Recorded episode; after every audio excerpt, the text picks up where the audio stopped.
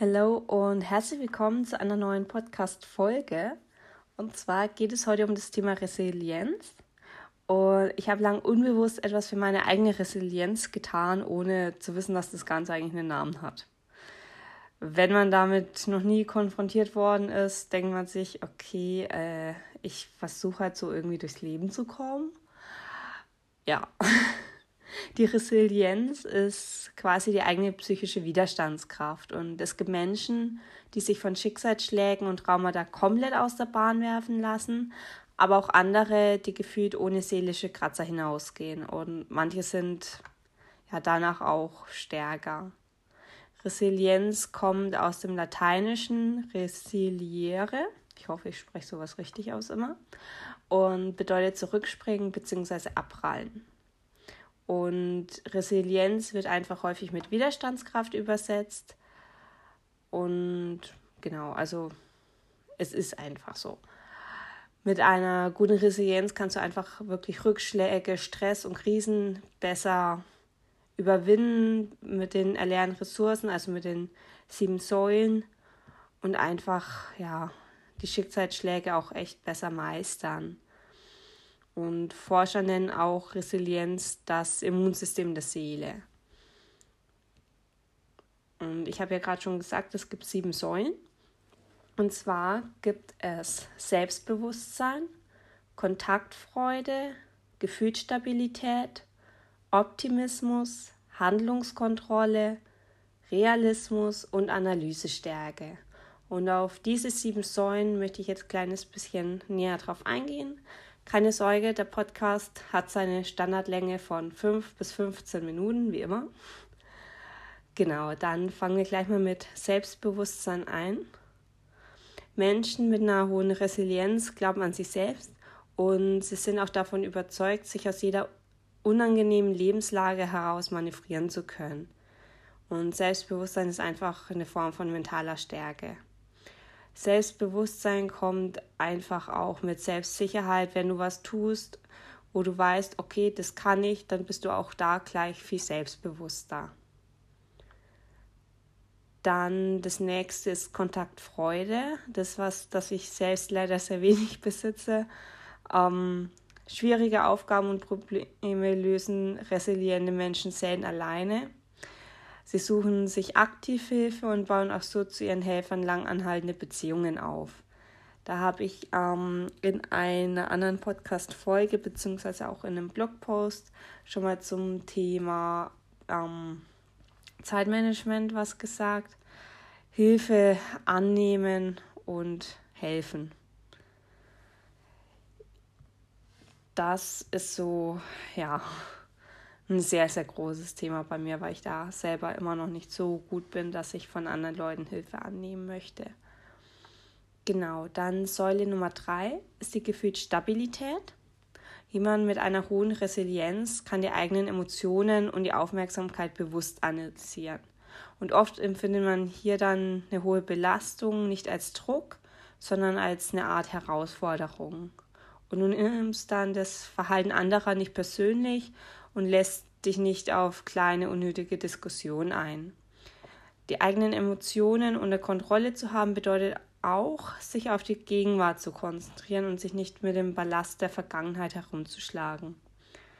Weil ich sage mal so, Vergangenheit ist Vergangenheit und zum Beispiel wie ich oder wie du oder wie dein bester Freund, deine beste Freundin vor drei Jahren an, keine Ahnung, Ostern war. So ist die Person zum Beispiel auch nicht mehr.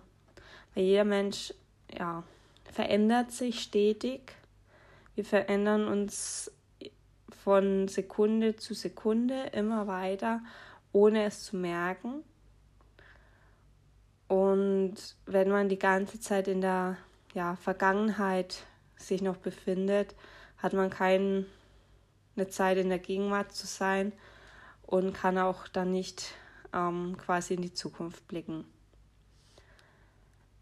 Genau, dann die nächste Säule ist der Optimismus. Und Optimismus ist mit das Wichtigste im Leben in meinen Augen. Also nicht übertrieben optimistisch sein, aber auch nicht gleichgültig bis pessimistisch sein. Dazu habe ich in meinem E-Book um, ähm, The Happy Life, das ist in meinem, ja, auf meinem Blog verlinkt, um, ähm, auch bisschen was zu dem Thema Optimismus, Pessimismus, Realismus geschrieben. Da kannst du gern vorbeisehen. Genau. Und wenn du einfach optimistisch bist, blickst du zuversichtlicher in die Zukunft und bei einer Krise bleibt die auch nicht zu lange in deinem Leben, sondern ist einfach ein zeitlich begrenztes Ereignis. Dann gibt es auch noch ja die Handlungskontrolle. Und Handlungskontrolle bedeutet einfach nur, dass du nicht impulsiv, sondern überlegt agierst, kontrollierst und reflektierst. Also du bist nicht auf schnelle und sofortige Belohnungen aus, ähm, wenn du die für ein höheres deiner Zukunftsziele aufschieben kannst. Also du bist wirklich nicht impulsiv, keine Kurzschlussreaktion, sondern wirklich vernünftig überlegen. Dann gibt es noch den Realismus, passend zum Optimismus. Der Realismus ähm, ja, ist auch alle sieben Säulen sind wichtig. Und eine gute Resilienz zu haben, bedeutet halt, sich auch realistische Ziele zu setzen und zu entwickeln. Unrealistische Ziele können bei einer Nichterfüllung einen auch leichter aus der Bahn oder aus dem Gleichgewicht werfen. Du bist dann traurig, schlecht drauf, weil du ein Ziel nicht geschafft hast.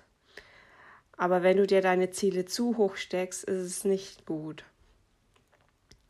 Und resiliente Menschen sehen das Negative ähm, halt nicht durch eine rosa-rote Brille, sondern gehen konstruktiv an die Dinge ran.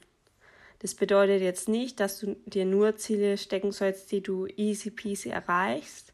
Schon, wo du dafür arbeiten musst, aber nicht sowas wie, okay, in 24 Stunden habe ich eine Million Euro auf dem Konto. Das funktioniert nicht. Außer du bist ein Hacker. Genau. Und die letzte Säule ist die Analysestärke. Und wenn du eine gute Analysestärke hast, dann bist du einfach flexibel im Denken und Handeln und fragst dich nicht, warum passiert mir das? Warum passiert mir nur das Schlechte? Sondern du fragst dich eher, wofür ist es jetzt gut? Weil ich sag mal so, ich bin persönlich der Meinung, alles hat einen höheren Sinn. Also ich glaube an Schicksal, an Karma. Und alles im Leben hat irgendeinen Sinn. Sei es ein Job, den du verlierst, es hat einen Sinn. Eine Trennung, es hat einfach einen Sinn. Weil wenn du zurückblickst, eigentlich hatte bisher alles einen Sinn. Also so geht es mir mit meinem Leben. Dass es zurückblickend, ja, ein Ganzes ist. Und da bin ich wirklich dabei, meine eigene Resilienz noch mehr zu stärken, also Kontaktfreude, ich bin sehr introvertiert. Da versuche ich wirklich ähm, an mir zu arbeiten und auch am Realismus. Weil ich bin wirklich der Typ Mensch, der sich vielleicht manchmal zu hohe Ziele setzt. Und das ist auch nicht gut, wie gesagt. Genau, also das ganze Thema, das gibt es auch auf dem Blog zum Nachlesen. Das kommt heute auch online. Link ist in der Gott, Infobox heißt nicht. In den Show Notes. Show Notes heißt es bei Podcast. Das sind so viele verschiedene Wörter irgendwie. Und ja, da kannst du einfach gerne nochmal nachlesen, um sonst nicht zu verpassen. Folge mir gerne auf Insta. Und dann würde ich sagen, bis zum nächsten Mal. Ciao.